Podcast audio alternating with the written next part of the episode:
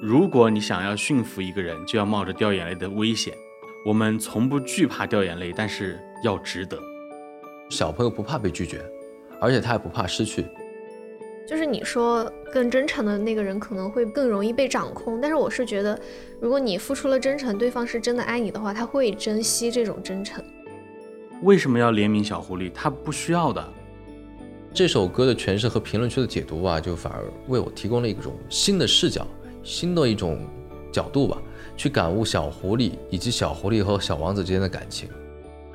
从孩子的角度去审视生命和情感，我觉得。力的诠释下，这个故事其实没有那么沉重。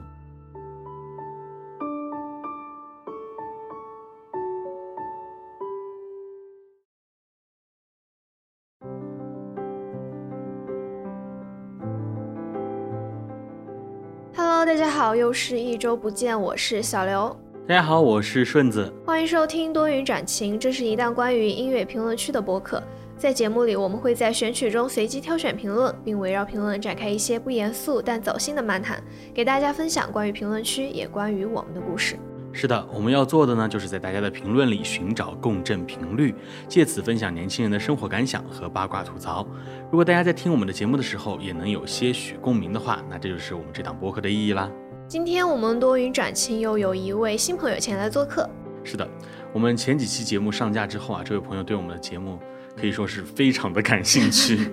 甚至就跟我说说能不能来参与录制，我也不知道他开玩笑还是说认真的想来，但是呢，他现在已经坐在了我们的旁边，我肯定是真心的开玩笑，不是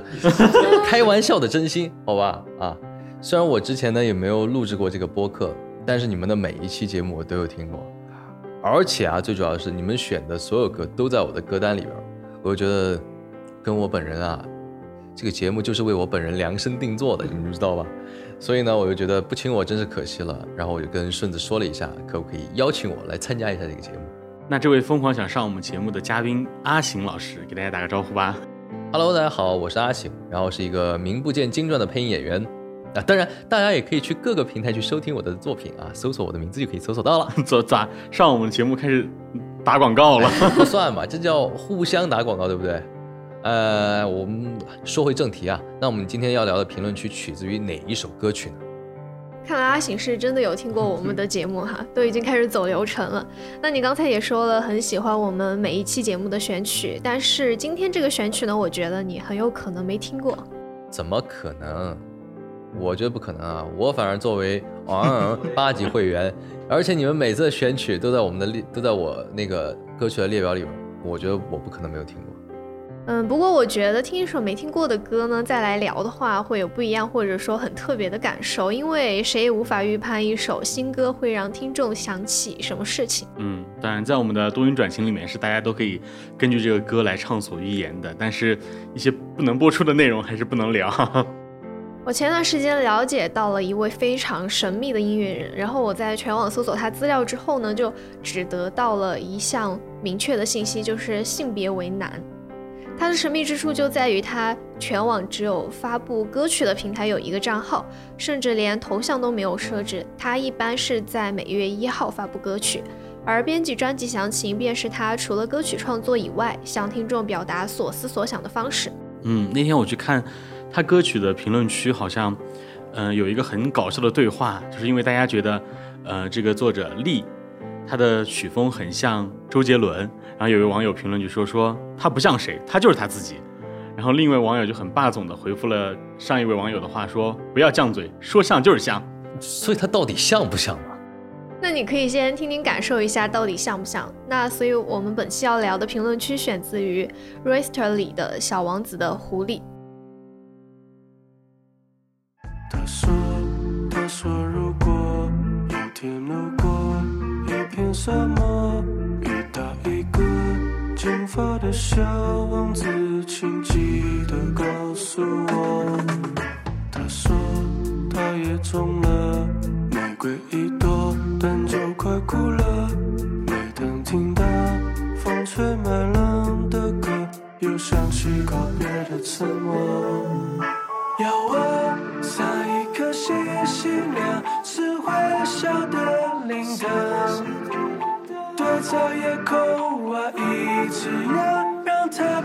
你的方向。你的时光浪费在我身上，让我变不一样。我也想着玫瑰香，又忘了你的模样。我也想着玫瑰香，又忘了你的模样。好听。阿醒之前听过李的作品吗？虽然我这个八级用户确实没有听过啊，但是他这首歌里边唱的关于这个小王子的故事吧，应该是我还是有看过的。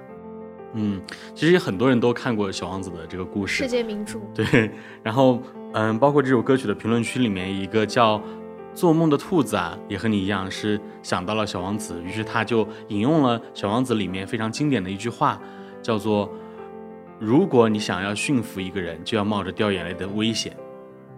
也有人说这句话出自书的原文，然后也有人说是书评，具体我们也不清楚嘛。嗯，不过我前两天在看到的时候，其实并没有看到这句话，可能版本不一样。然后这句话后面呢，还有一句话是我们从不惧怕掉眼泪，但是要值得。对，《小王子》他这本书一直都很出名，但是我是上了大学之后才看，我也不知道有没有人和我一样，就是如果某段时间有一部剧很火，或者说有一本书很多人推荐的话，我可能就不会想去看。我记得初中、高中的时候，《小王子》那段时间确实很火，身边很多人都在看嘛，所以我没有想过要去看，可能就是一种不自觉的逆反心理吧。其实我跟小刘差不多，就是比如一个东西、一个吃的呀，或者一本书，或者一部电影，很多人去推荐，反而让我觉得我不太想去看，凑这个热闹。所以在很长一段时间，我都没有去看过《小王子》的原著。后来是我有一次在网上看到电影版的那个《小王子》的片段，然后我就去找了这个电影来看。但是人总是有那种原著情节，就是你看完这个电影之后，你就会觉得，哎，我去看一看它到底有没有很还原原著。然后我看完这个小王子的这个原著，还有这个电影之后，让我印象最深的其实不是小王子的故事，我觉得很多人都跟我们说过这个故事，说了太多了，然后反而让我印象更深刻的是飞行员的角度。然后我记得有一句话是这样说的：说有时候人们需要过一段背井离乡的日子。我觉得小王子他离开了自己的星球，见识了更广阔的世界，也懂得了什么是爱。然后飞行员呢，也因为一次飞机飞机的故障，这个遭遇让他找回了童年的那种想象力，还有最质朴的心。我觉得这个角度让我觉得嗯很有意思。对他那个故事的开头就是飞行员因为飞机故障在沙漠里嘛，反正是对于我来说的话，我应该其实是在小学的时候就已经接触到《小王子》这个故事了，因为我记得在我小时候，我家里边一直会给我订阅一本书嘛，这本书名字大家可能都听过，叫做儿童文学。当时呢，就是在这个儿童文学上面看到了《小王子》这本书的一部分。当时印象比较深刻的其实是关于小王子在各个星球上面旅行的一些故事嘛。但因为大家也都知道，就小时候看的东西，估计印象也不会太深刻，就只记得一些片面的东西，就感觉跟后来看的时候，整个感受就又不一样了。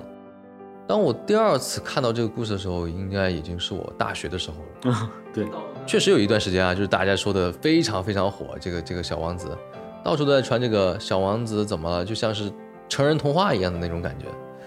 我就开始回想啊，我小时候看到的这个小王子是这种感觉吗？所以我怀着这种心态又去重新看了一下，但是发现长大过后再去看这个童话的一些感受，就是觉得这本它应该算是一个短篇小说吧，就不像我小时候看的那样纯洁天真，就只是讲这个小王子到处旅行的故事，其实更像是一本像，嗯，蕴含了很多我们长大后才能理解的一些道理的一本成人童话吧，对吧？反而是带着一股淡淡的忧伤的，有一点小 emo 啊。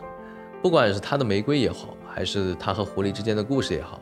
这些其实都更能打动我们这些所谓现代人的心里面最柔软的地方的东西。确实，我身边有很多朋友，就是还是在小孩子的阶段就看了这本书，然后我想这首歌的原创作者李也是，所以这首歌它专辑详情是这样说的：几首修改了好几个月的歌，都是从孩子视角审视生命与情感。专辑里除了这首歌，还有一首是阿公的热气球，还有一首是秋叶，也一样的好听。但是我想这首歌其实已经比较小众了。那么我们聊天的话题是可以就加一个稍微大众一点的，对，不然很怕冷场，然后就定的这首《小王子的狐狸》。其实说到从孩子视角的话，我当时看这本书的时候，更多关注的是玫瑰和小王子之间的羁绊。就像小王子说的：“当然，我那朵玫瑰。”一个普通的过路人，我以为和你们很像，可是虽然它只有一朵，却比你们全体都要重要，因为这是我的玫瑰。小小的秀了一下自己的专业能力。那这段话呢，是小王子对地球上的五千朵玫瑰所说，坚定的偏爱和认定的独一无二，都让我印象非常深刻。其实因为在现代很难有这么一种感情，来就跟跟其所对应。然后就像是有那么一种感觉吧，就是说，这个世间有很多人都像你，但他们都不是你的那种感觉。嗯，就你懂吗？找到很多很多后未来的未来的恋人都很像你的初恋这种。呃，没错，就反而我对小王子和狐狸的故事没有那么的关注，也没有深思。但这首歌的诠释和评论区的解读吧，就反而为我提供了一种新的视角，新的一种角度吧。去感悟小狐狸以及小狐狸和小王子之间的感情，比如说，就像这个网友这玩意辣辣所评论的，大家都想当那朵被偏爱的玫瑰，但绝大多数人都成为了那只被主动驯服且教会小王子如何去爱的狐狸。谁想过当狐狸呢？他本无忧无虑，可是往后麦田被风吹动的每一天，他脑海里都将浮现出小王子金色的头发和体会一次别离的痛苦。确实啊，很多人其实更愿意去当那个。被爱的那一朵独一无二的玫瑰，而不是去做一个被驯养之后啊，又经受离别，只能对着麦田和夜空思念小王子的狐狸。对，就像歌词里面，其实对于小狐狸的描写也是这样的：就每当听到风吹麦浪的歌，又想起告别的沉默，遥望三亿颗星星亮，是会笑的铃铛。小王子不开心的时候会去看四十四次日落，小狐狸思念小王子的时候也会去听风吹麦浪的声音，就会安静的仰望星空，或许是在。试图找出小王子所在的是哪一颗星星。歌词中，他之所以提到麦浪，也是因为原文中小狐狸对小王子说的一段话提到了麦田。对我来说，小麦一无用处，麦田根本吊不起我的胃口，这令人沮丧。你有金黄色的头发，如果你驯养了我，那可是美妙的事。金黄色的小麦会使我想起你，我会喜欢风吹麦浪的声音。然后，所以在小王子离开之后，小狐狸思念小王子的时候，他就会去听麦田风吹麦浪的声音。所以，在这个故事的开头啊，小王子决定离开星球的时候，我觉得他当时的他和玫瑰应该都不懂什么是爱，而且也不懂怎么表达自己的爱。那朵玫瑰呢，看上去就很骄傲、很笨拙、很矛盾，当然也是青涩的。而与此同时呢，小王子也是懵懂的。但是，直到他遇见了小狐狸。小狐狸当时，我觉得是对他说了一番关于驯养的那一番话嘛，让小王子明白了，就是因为他的悉心照料，所以玫瑰才如此重要。他是最不应该忘记玫瑰的人，而是应该对那朵玫瑰负责到底。在看完这个故事过后啊，小狐狸给我的感觉就是一个情感导师，他喜欢上了小王子，也教会了小王子什么是爱。只不过小王子最终明白的就是自己对玫瑰的爱，而不是对小狐狸，因为。我觉得小王子对小狐狸应该爱的那种情感是比较少的，然后他告诉小王子要对驯养的玫瑰负责，但是他也忘记了，其实自己也被小王子所驯养。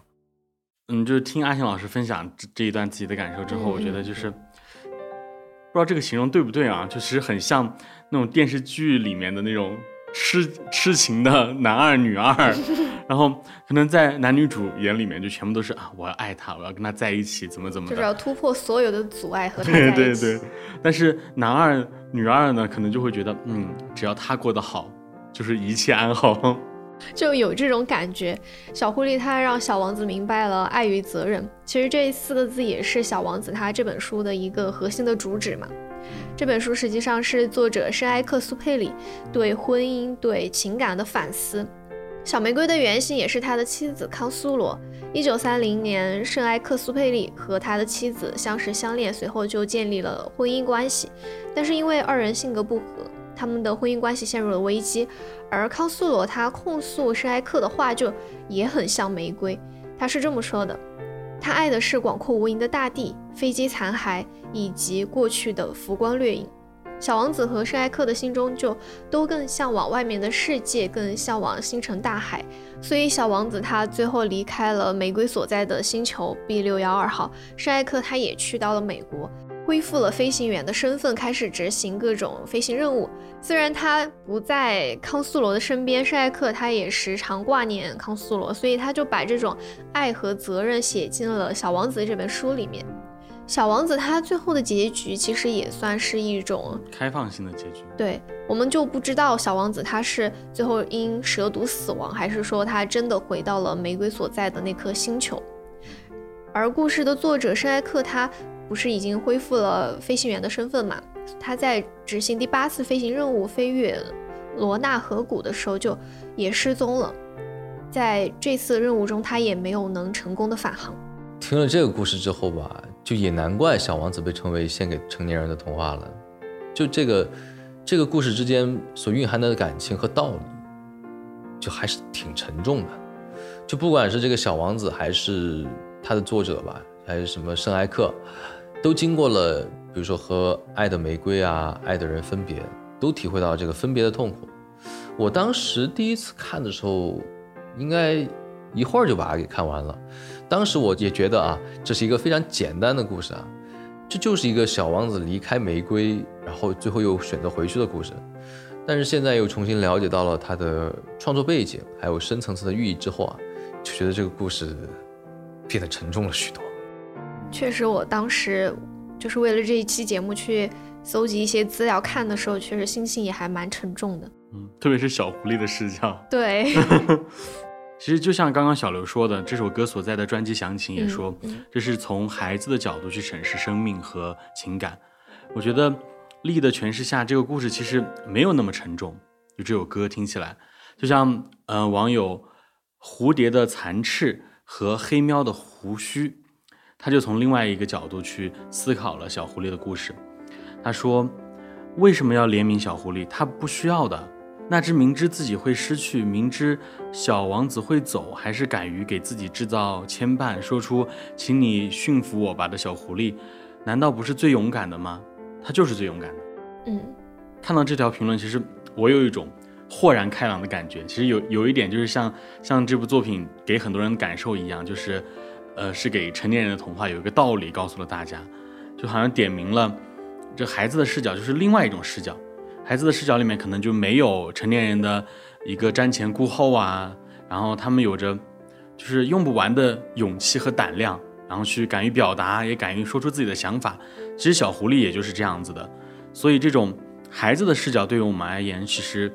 更像是鼓励我们找回初心，回归本真。没错，就是那种回归本真的感觉嘛。就像我刚最开始分享的，我看那个小王子的感受，就是从飞行员的角度去解释，其实我们。从这本书当中，我获得的是去发现我们真正想要的、渴望的，不随波逐流的那种爱好也好啊，或者是职业兴趣也好，就像是，嗯，作者他选择去当飞行员，其实都是一样的。嗯，小狐狸他教会了小王子什么是爱，但是小王子他发现自己最后爱的其实是玫瑰。大家可以因为这样的情节觉得可惜，但确实没有必要说呃怜悯小狐狸啊怎么样。他反而就是做了很多我们都不敢做的事情，比如说勇敢的去表达爱，让小王子驯养自己，或者说又是豁达的一个放手，并且告诉小王子要对他所驯养的玫瑰负责。呃，反正听完小刘说的这番话哦，我是想到了有一句话，我不知道合不合适啊，就是叫做“真诚永远是最强的被杀技”。就大家是不是有点懵，就不太懂这个被杀机是什么意思？就是这个小狐狸虽然非常勇敢的去表达自己了，但是确实他也没有得到小王子真正的爱，就还是觉得挺可惜的。嗯，但是确实吧，就因为放手嘛，嗯，放手是一件很难的一件事情，就好像在我们的恋爱关系当中，就比如说因为沉默成本呀，导致一些情侣就算不爱了，也没办法说出分手，就在那儿拖着，哎，就是硬拖。呃，可能也是因为舍不得曾经的付出吧。还有当下的熟悉和默契，当然也可惜自己可能在这场恋爱当中耗费了很多时间和精力，于是呢就找了很多理由拖着，就算呢就大家其实彼此都已经很不耐烦了，大家因为一些琐碎而讨厌，但是也做不到很果断的分开。嗯，就说到这个，我 我很好奇，就是阿行老师哈，在如果你在一段感情中遇到这样的情况，你是会更彻底的说分手的那个人呢，还是会会选择一直沉默不语，选择继续磨合的呢？哼哼，我作为一个彻头彻尾的天秤座男啊，当然是会选择彻底的跟他分手。毕竟啊，就在我的观念里边啊，我觉得如果两个人，你已经确定自己的心里边已经对他没有那种喜欢的感情了，呃（括弧），呃，不是说从那种爱情已经上上到了什么亲情的那种地步的那种没有喜欢的感觉，而是那种你为了习惯啊。而选择这种平淡、这种每日的那种拌嘴吵架啊，因为琐事那种，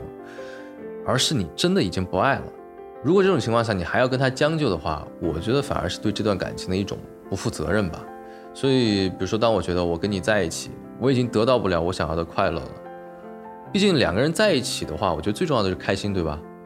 如果两个人在一起，每天都是被各种琐事所牵绊，因为一些很小的事情就吵个不停。那其实在一起最初的意义就已经失去了，所以我觉得彻底的放手的话，是对彼此都是一个负责任的一个体现。京剧，京剧产生了。在一段关系中，就是好聚好散也是一种互相的责任，所以就不能在还保持联系的时候和他人建立关系。嗯，就是其实就像阿星老师前面说的那个真诚是被杀技，我刚才反应了半天，现在突然就是理解了，好像就是说，好像就是在爱里面。用心更多的，或者是不愿意放手的那个人，才是最容易被掌控的。没错，而且也是最容易被伤害的。对，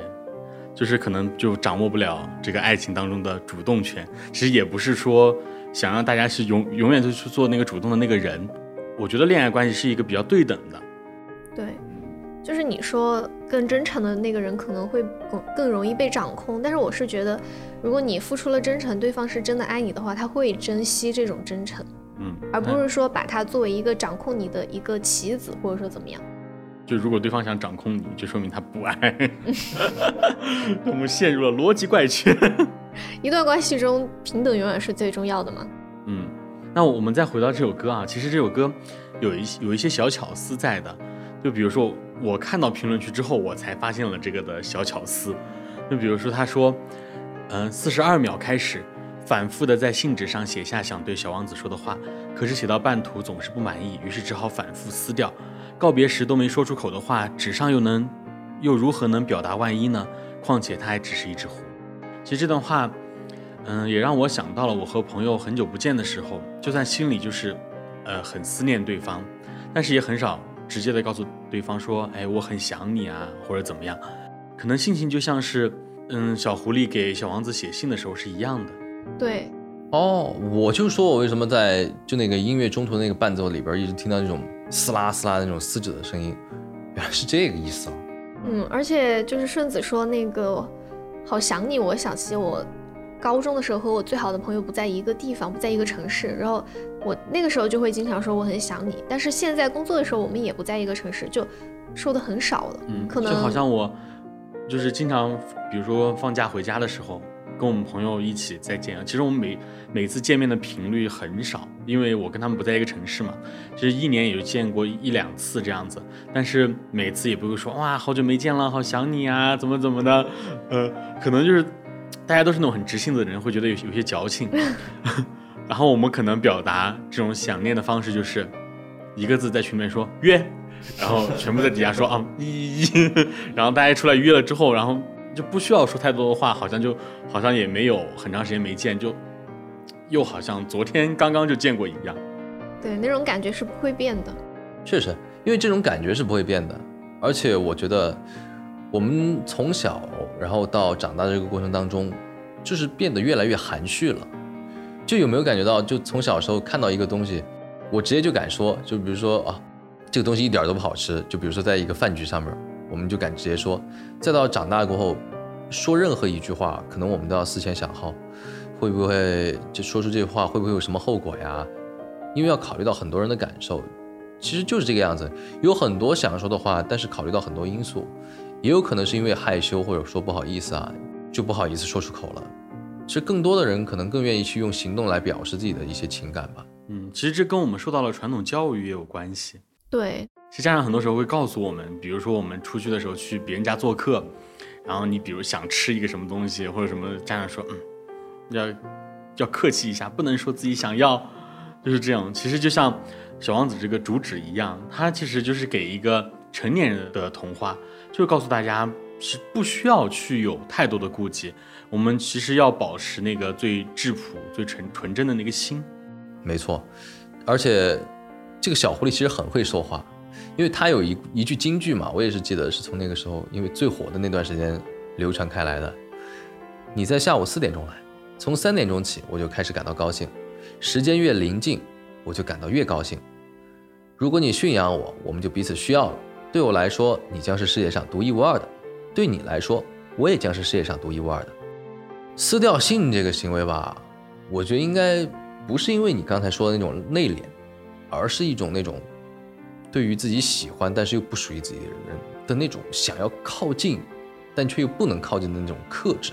再爱就不礼貌了。我准备说个金句，呃，就好像说是喜欢是放肆，但爱是克制，是那种感觉。但是小狐狸它最后应该也没有办法肯定小王子他是否真的回到了小玫瑰所在的那颗星球，回到了玫瑰的身边，而是他通过写信这个行为寄托自己的感情。其实我觉得这样看来是可以保持对生活的希望的。如果狐狸他知道小王子被蛇咬了，生死未卜的话，那他可能就不会满心期待的去等待风起，然后吹麦浪的那个声音，然后等待夜空降临，看星星发光的那个场景。所以我觉得有时候不知情可能也是一种庆幸吧。嗯，其实我跟小罗有一个观点不太一样，就是我觉得狐狸它其实是知道了，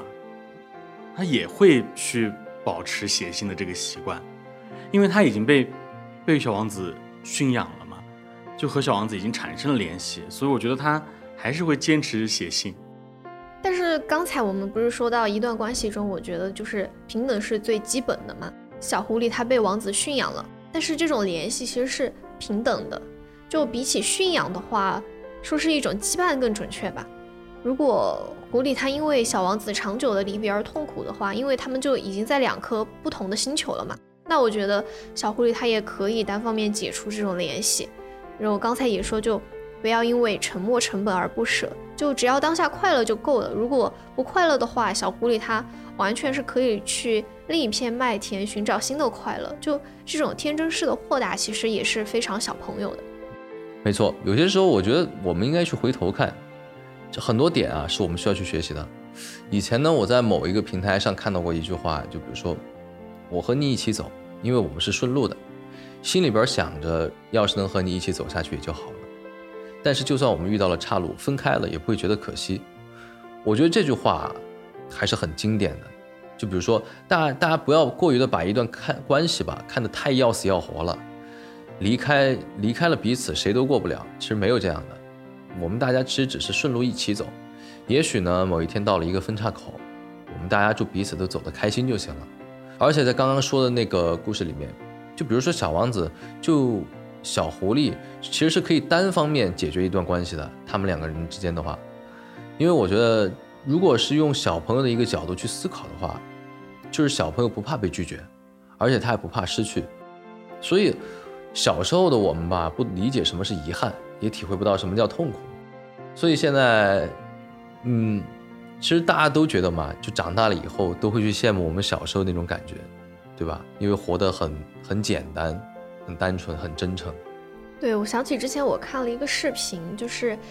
一个妈妈她鼓励她自己的女儿去找陌生人寻求帮助，还是怎么样？但是好像他女儿被陌生人拒绝了，然后他那个小朋友就就有点难过嘛。但是他妈妈就会鼓励他，就是说要呃接受别人的拒绝，也是一种勇气。我觉得这个其实从小培养的话，还长大之后就是还是非常有意义的。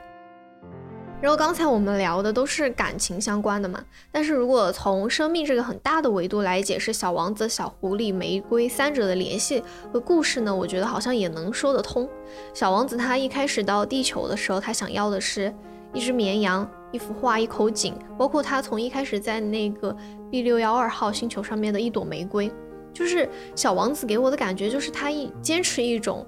直觉的价值观，就是万物只有唯一。这我觉得这个也体现了作者他心中关于奇异和独特的一种浪漫派的象征主义吧。嗯，其实这就是那种，嗯、小朋友心目中的那种属于自己的那种唯一，唯一，对，嗯，而且他就是他，他不是所有像跟他一样的东西。嗯，就是他就是那一朵玫瑰，而不是其他五千朵玫瑰。嗯，而且我还想到了这个原著当中一开始也提到了关于一些地球人讨论的话题，比如他们讨论说新朋友是从年龄啊、家庭啊、财富、收入入手的，然后而不是从嗓音、喜欢什么游戏或者是搜集蝴蝶这种习惯，而 B 六幺二这个小行星上，也就是小王子所在的这个行星上，他们这个行星上的观念就会有很大的差别啊。其实我我看这本书当中，让我印象很深的有一段片段是这样子的，就是说，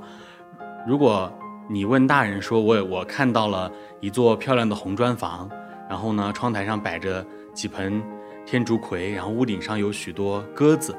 但他们就想象不出来这座房子是什么样子的。然后你必须要跟他们说，我看到了一座价值十万法郎的房子，然后他们就会惊呼，就是说，哇，多么漂亮的房子啊！但是我觉得他们在惊呼之前，其实会按照他们自己的一种审美，或者说他们的一种嗯观念常识，对这座价值十万法郎的房子自己去填补，就是说去构建它到底是怎么样的，然后他们就会觉得嗯很形象、很漂亮。就小王子他作为一个外星人而言，啊，虽然这会儿说他是个外星人，觉得可能有点抽象，他作为一个外来人吧，外来者，可能很难融入到这个地球。但如果你换一个角度去思考的话，小王子和他故事里边所谓的地球人之间的差别，其实很像是我们小朋友和成年人之间的分歧。小朋友看待一些问题其实是很天真的，他不会想到很多现实的东西。但是当我们成为成年人之后，被这个社会打磨了过后，可能就更关注一些更现实的东西，比如说金钱呀、名誉啊、地位啊，还有很多，比如说他人的看法。但是小朋友可能就只是在乎那颗糖到底甜不甜。今天回家要是可以得到准许看一下动画片就好了。大家在不同的时期、不同的状态，完全想的是两个维度的东西。其实阿醒分享的这个他的这个想法，我遇到了一个一个事情，其实可以佐证这个想法。就是有一次我回家的时候，然后呃坐电梯上楼，但是我我很很烦那种小孩很吵，有的小孩他因为小孩的声音会很尖嘛，啊、分贝很高，然后就会很吵。然后那次我坐电梯的时候，然后有一个小朋友，他一进电梯之后，他就跟另一个小朋友开始打闹，嗯嗯，然后我就我就在旁边说，我说你们俩不要在电梯里面打，这样子很危险。嗯然后我就告告诫了他们一下，嗯然后那个小朋友就哭了，然后我不我不我因可能，然后他然后我一开始以为是因为我太凶了或者怎么样，后来他很很天真的跟我说说另一个小朋友打他，所以是被打哭的。对，他是被打哭的，但是我不在意你说的那个电梯是不是安全的。啊，他就可能是小朋友当中是非观，就是呃不是说我呃影响影响他人啊，就是很很危险或者怎么样，他只在乎他当下的这样的一个感受。我被打了。所以可能就是命运，他们两个坐电梯的时候遇到了你。那来到地球之后的小王子，他遇到了一只成熟的狐狸，狐狸教会了小王子他要如何去辨别，如何在主流区发现价值和独一无二。嗯，其实小王子他他的独一无二就是那个 B 六 B 六二的那朵玫瑰。嗯，所以他最后就也选择了回去。我觉得确实也是，就有一句话叫做“没有任何经历是无用的”，就只要你经历过，一定会对你本身有所影响。所以他既然经历了那么多的事情，其实在每一件事情上面都肯定会有他所谓的一定成长的。其实就像我我最开始说的《小王子》这本书，可能飞行员他遇到了小王子，小王子其实也相当于是他的人生导师一样。然后，包括小王子那些经历，我觉得他也许他不遇到小狐狸，经历了那些在其他几个星球的那些事情之后，他其实也有一定的成长的。我觉得小狐狸是教会他什么是爱，怎么去爱，但其他的其实也在教他一些其他方面的东西。嗯，所以我觉得就是在经历这些事情的过程中，我们既可以是被偏爱的玫瑰，也可以是学习爱的小王子，还可以是那只成熟的狐狸。那么本期多云转晴就到此结束啦，谢谢嘉宾阿醒的参与，也感谢各位听众的收听。如果能订阅和我们互动就更好啦。我们的节目在小宇宙、网易云音乐、苹果播客和喜马拉雅均已上线。如果大家有什么建议或者想讨论的，可以给我们留言或者发送邮件，具体地址可以在简介中找到。我们下期再见，拜拜。